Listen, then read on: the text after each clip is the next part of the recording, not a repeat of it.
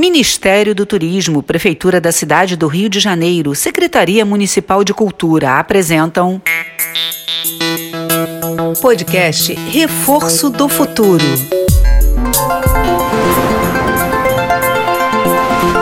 O segredo de Zuri. Tá bom, tá bom, vou levantar. Tava aqui num sonho tão bom. Sabe, não esqueci a última viagem que eu fiz com meu cobertor voador foi quando eu conheci Dom Pedro I. Foi tão legal. Tô com vontade de voltar a conversar mais com ele. Vou lá, senão minha avó fica berrando no meu ouvido. Vó, tem bolo?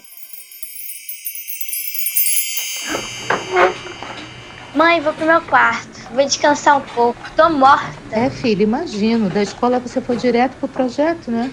Bom, toma um banho que eu vou preparar alguma coisa para você comer. Valeu, mãe. Ui! Agora que já tomei banho e já comi, vou pegar meu cobertor e viajar para falar um pouco mais com Dom Pedro I.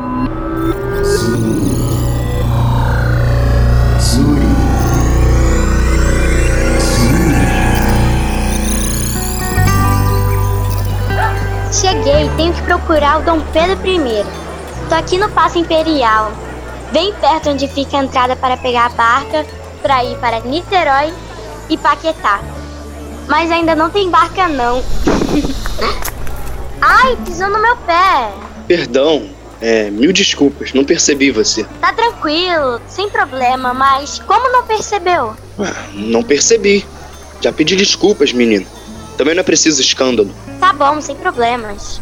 É, que eu estou dando uma fugida de meus inúmeros afazeres para olhar a vista. Vou aproveitar antes que meu tutor José Bonifácio me chame para voltar para os estudos. Ah, é? Eu também fugi. Que é mesmo, menino? Tenho prova essa semana, mas quis descansar um pouco.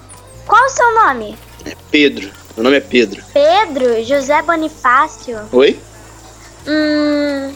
Conheço esses nomes. Sim, Pedro. O imperador do Brasil. Dom Pedro II. Não conhece? Caramba, vim falar com seu pai e encontrei você. Isso não é possível. Acho que meu cobertor errou a data. Meu pai? Você o conhece? Conheço, conheço. Mas é uma história muito longa. Sei, sei. Então você é o imperador do Brasil agora? Hum, sim, desde os 5 anos de idade. Época em que ele voltou para Portugal, falar nisso. Da última vez que eu falei com seu pai, ele estava festejando a independência do Brasil. Felizão, uma paz. Você conversou com meu pai? Sim, conversei. Ele até repetiu para mim. é tempo, laços fora, independência ou morte. Mas como conversou com meu pai se é tão pequena? Irado. Irado? Quando ele foi embora, eu só tinha cinco anos. Isso é impossível. Ai, Pedro. Nada é impossível para quem tem cobertor voador e viaja no tempo. Ah, tá bom. Mas me conta uma coisa. Papo reto. Como é ser imperador do Brasil sendo um pirralho? É complicado, né? Bem complicado. Acordo todo dia às seis da manhã e estudo português, latim, matemática, francês, alemão, história, filosofia, música, astronomia. Oh, e ainda faço esgrima. Credo, pra que isso? José Bonifácio, né? Meu tutor. Diz que foram ordens do meu pai. Ser imperador não deve ser nada fácil. Mas fala aí, o que aconteceu pro seu pai te deixar nessa roubada? É, bem, no início do governo do meu pai, tudo era perfeito. Aham. Mas isso não durou muito. E o povo começou a ficar chateado com as decisões dele. Principalmente por ter que pagar uma indenização para Portugal. Hum, a promessa durou pouco e o povo não gostou, né? Exatamente. Havia três séculos, os brasileiros pagavam muitos impostos e taxas. Sei. Além do ouro e da cana-de-açúcar, que iam direto para Portugal. Pedro, sabia que até hoje no Brasil se paga muito imposto? É mesmo? Acho que é a herança desse tempo. Ah, ele havia jurado que obedecer à Constituição, mas não fez isso. Tá bem. E dissolveu a Assembleia Constituinte. Gente, eu fico impressionada. Como a história se repete.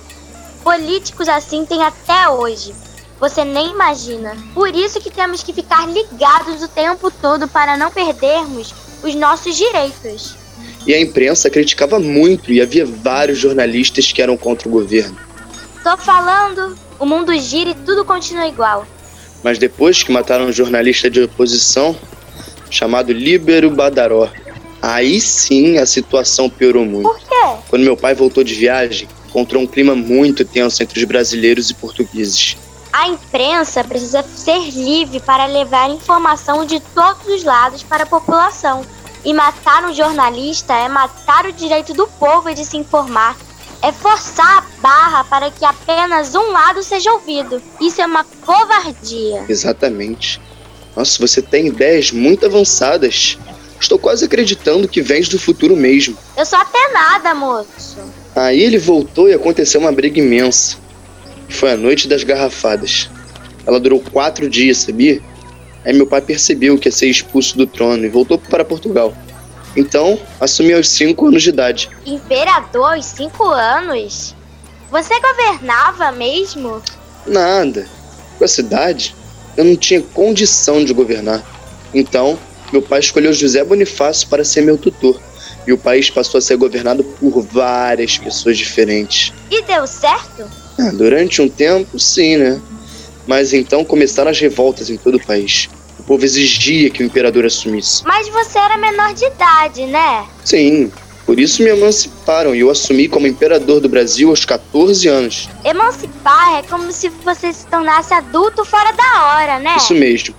A campanha tomou as ruas e tinha até música. É mesmo? Queremos Dom Pedro II, embora não tenha idade, a nação dispensa a lei e viva a maioridade. Até hoje, nas manifestações, o povo canta umas musiquinhas. E tem uma que me arrepia e me representa. É? Eu quero ouvir. Companheira, me ajude, que eu não posso andar só. Eu sozinha ando bem, mas com você ando melhor. É. Fico toda arrepiada. Ah, eu não entendi muito bem. Ah, deixa pra lá. Então você que manda em tudo agora, né? Sim, porque eu sou o imperador do Brasil. E como está tudo agora? O Brasil está vivendo café, né? Estou abrindo estradas e a economia vai crescer. Vou trabalhar para isso. Foi muito bom conversar com você, Dom Pedro II. Mas tenho que ir. O resto da história eu vejo na novela. Também gostei de conversar com você. Apesar de ter entendido pouco do que disseste, menina.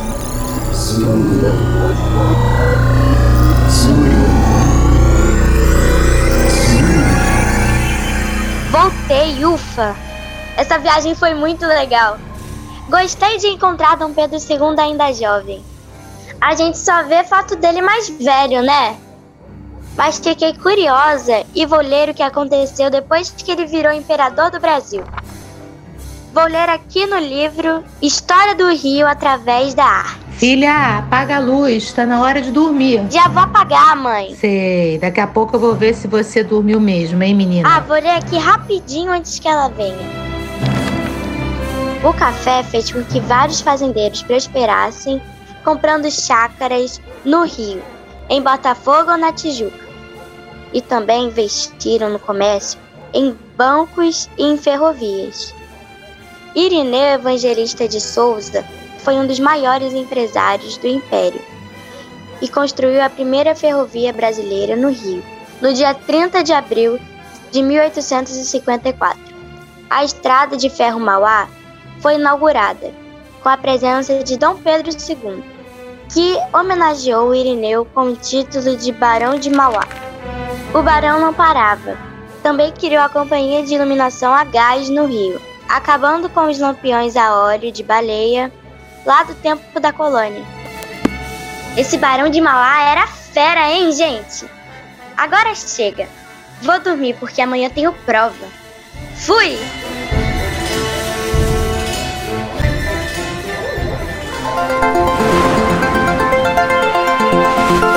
O Segredo de Zuri. Podcast Reforço do Futuro. Lei Federal de Incentivo à Cultura.